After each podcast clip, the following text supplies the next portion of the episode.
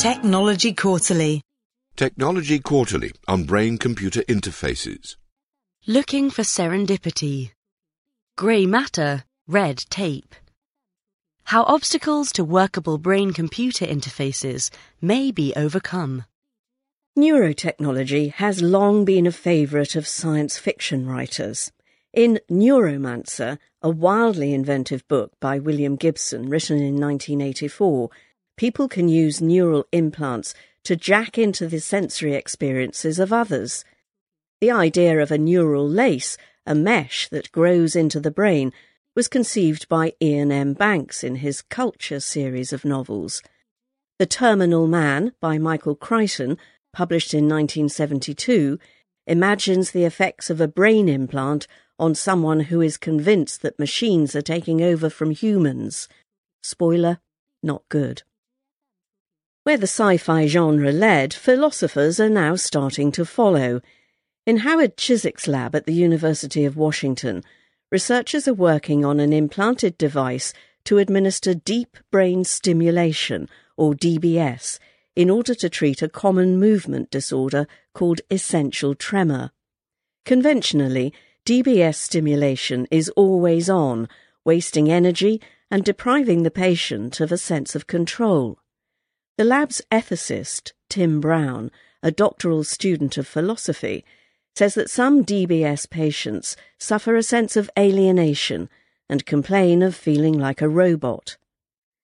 To change that, the team at the University of Washington is using neuronal activity associated with intentional movements as a trigger for turning the device on. But the researchers also want to enable patients to use a conscious thought process to override these settings. That is more useful than it might sound. Stimulation currents for essential tremor can cause side effects, like distorted speech, so someone about to give a presentation, say, might wish to shake rather than slur his words. Giving humans more options of this sort will be essential if some of the bolder visions for brain computer interfaces are to be realised. Hannah Maslen from the University of Oxford is another ethicist who works on a BCI project, in this case, a neural speech prosthesis being developed by a consortium of European researchers. One of her jobs is to think through the distinctions between inner speech and public speech people need a dependable mechanism for separating out what they want to say from what they think. That is only one of many ethical questions that the sci fi versions of brain computer interfaces bring up.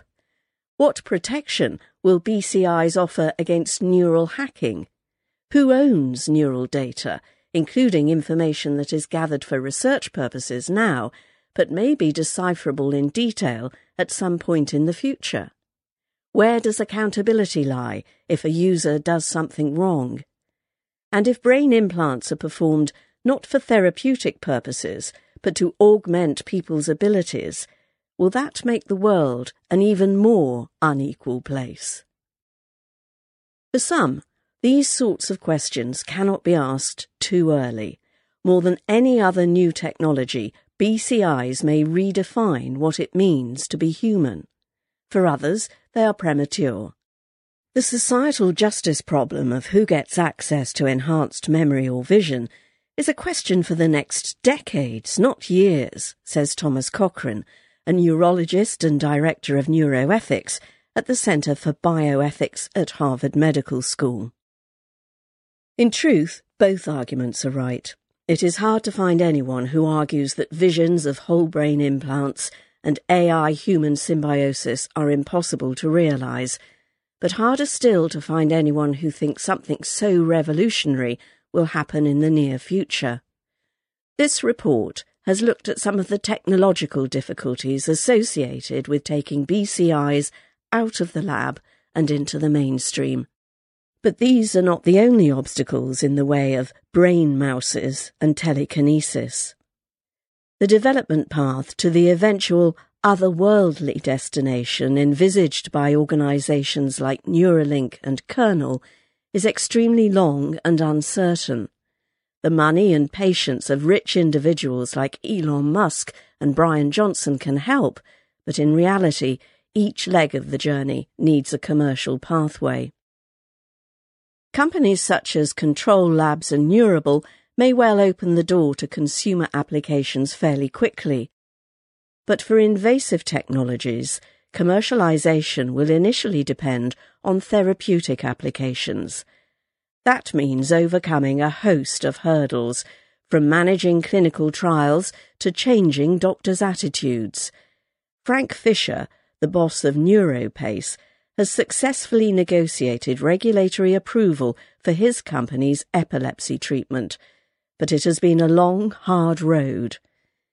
If we tried to raise money today knowing the results ahead of time, it would have been impossible to get funded, he says. Start with regulation.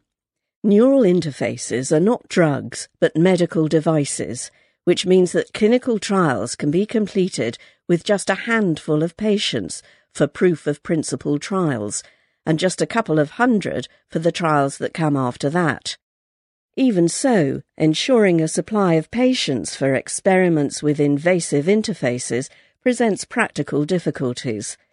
There is only one good supply of these human guinea pigs epilepsy patients who have proved unresponsive to drugs and need surgery.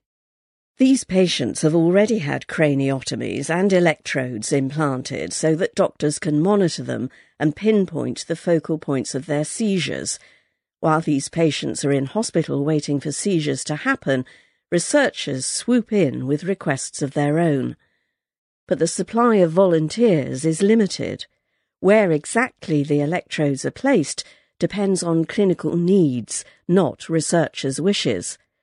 And because patients are often deliberately sleep deprived in order to hasten seizures, their capacity to carry out anything but simple cognitive tasks is limited. When it comes to safety, new technologies entail lengthier approval processes. Harvard's Dr. Lieber says that his neural mesh requires a new sterilization protocol to be agreed with America's Food and Drug Administration. Researchers have to deal with the question of how well devices will last in the brain over very long periods. The Wyss Centre has an accelerated aging facility that exposes electrodes to hydrogen peroxide in a process that mimics the brain's immune response to foreign objects. Seven days' exposure in the lab is equivalent to seven years in the brain. The regulators are not the only people who have to be won over. Health insurers, or other gatekeepers in single payer systems, need to be persuaded that the devices offer value for money.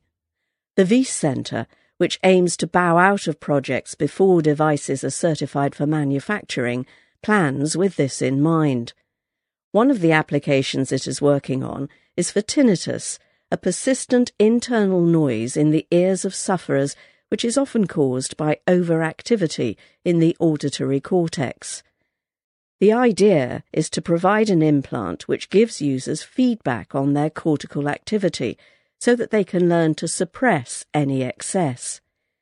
Looking ahead to negotiations with insurers, the Wyss is trying to demonstrate the effectiveness of its implant by including a control group of people whose tinnitus is being treated with cognitive behavioral therapy.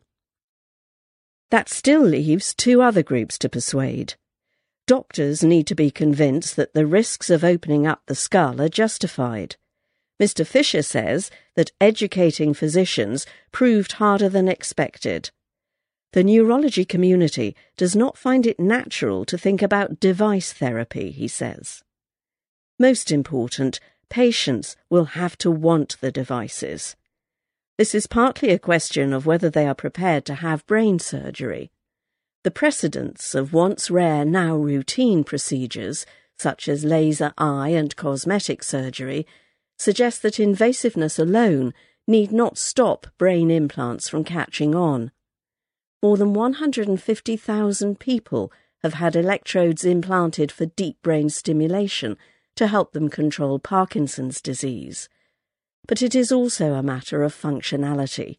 Plenty of amputees, for example, prefer simple metal hooks to prosthetic arms because they are more reliable.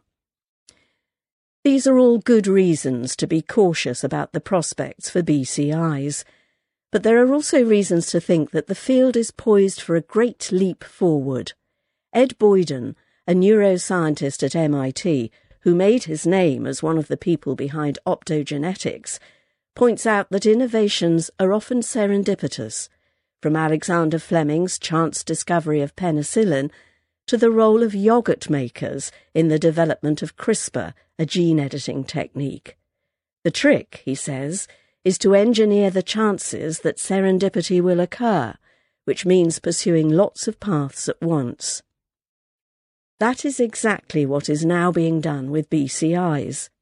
Scientific efforts to understand and map the brain are shedding ever more light on how its activity can be harnessed by a BCI and providing ever more data for algorithms to learn from. Firms like Control Labs and Neurable are already listening to some of the more accessible neural signals, be it from the peripheral nervous system or from outside the skull. NeuroPace's closed loop epilepsy system creates a regulatory precedent that others can follow. Above all, researchers are working hard on a wide range of new implants for sending and receiving signals to and from the brain. That is where outfits like Kernel and Neuralink are focused in the short term. Mr. Musk's four year schedule for creating a BCI for clinical use is too ambitious for full clinical trials to be concluded, but it is much more realistic for pilot trials. This is also the rough time frame to which DARPA is working with its implantables program. With these and other efforts running concurrently, serendipity has become more likely. Once a really good, portable, patient-friendly BCI is available, it is not hard to think of medical conditions that affect a large number of people and could potentially justify surgery. More than 50 million people worldwide suffer from epilepsy, and 40% of those do not respond to medication. Depression affects more than 300 million people worldwide. Many of them might benefit from a BCI that monitored the brain for biomarkers of such mental disorders and delivered appropriate stimulation. The quality of life of many older people suffering from dysphagia, difficulty in swallowing, could be improved by a device that helped them swallow whenever they wanted to. A closed loop system for recording from a brain and responding in a medically useful way is not a small market, says Dr. Hochberg. That may still bring to mind the aphorism of Peter Thiel, a Silicon Valley grandee, about having been promised flying cars and getting 140 characters. There is a large gap between dreamy talk of symbiosis with AI or infrared eyesight and taking years to build a better brain implant for medical purposes. But if a device to deliver a real time, high resolution, long lasting picture of neural activity can be engineered, that gap will shrink spectacularly.